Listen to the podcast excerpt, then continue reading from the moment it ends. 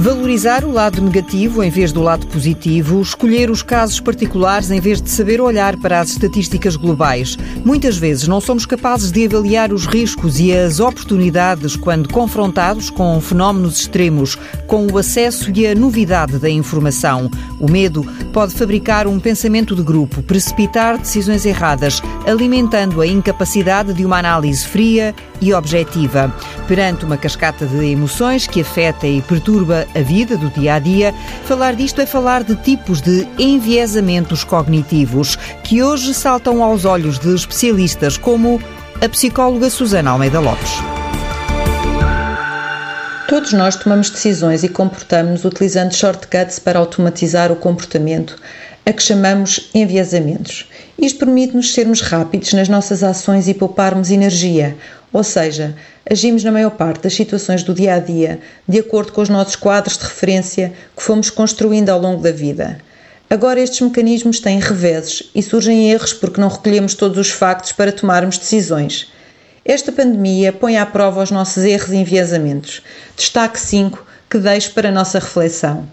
Comece com o enviesamento de formarmos opiniões com base na informação que temos mais acessível.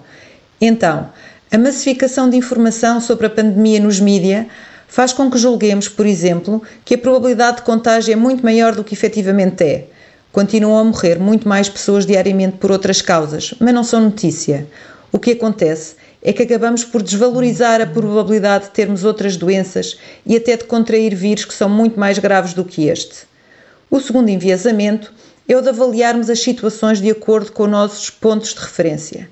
Para quem está contagiado ou convive com situações de doença, o vírus é muito mais grave do que para quem se mantém a salvo.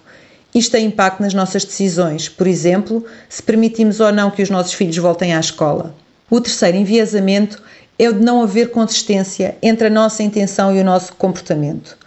Colocamos no Facebook uma notificação Eu fico em casa e podemos ter a melhor das intenções, mas depois torna-se diariamente imperioso sair e há sempre uma razão para isso, desde a ida ao supermercado ou à farmácia. A nossa tendência para procurarmos informação que confirme as nossas opiniões é o quarto enviesamento.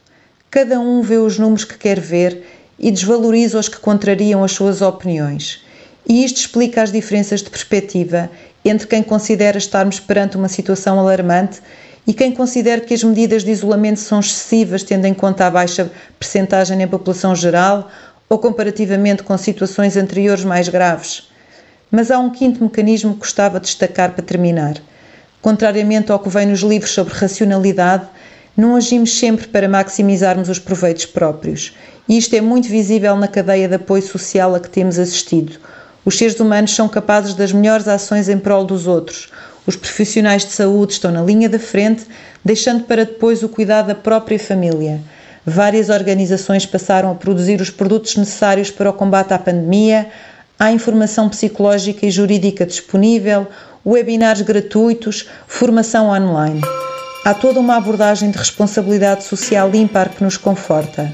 Eu diria que só por isto vale a pena termos enviesamentos será o lado B do enviesamento, o que nos aproxima do outro e faz prevalecer o sentido de comunidade.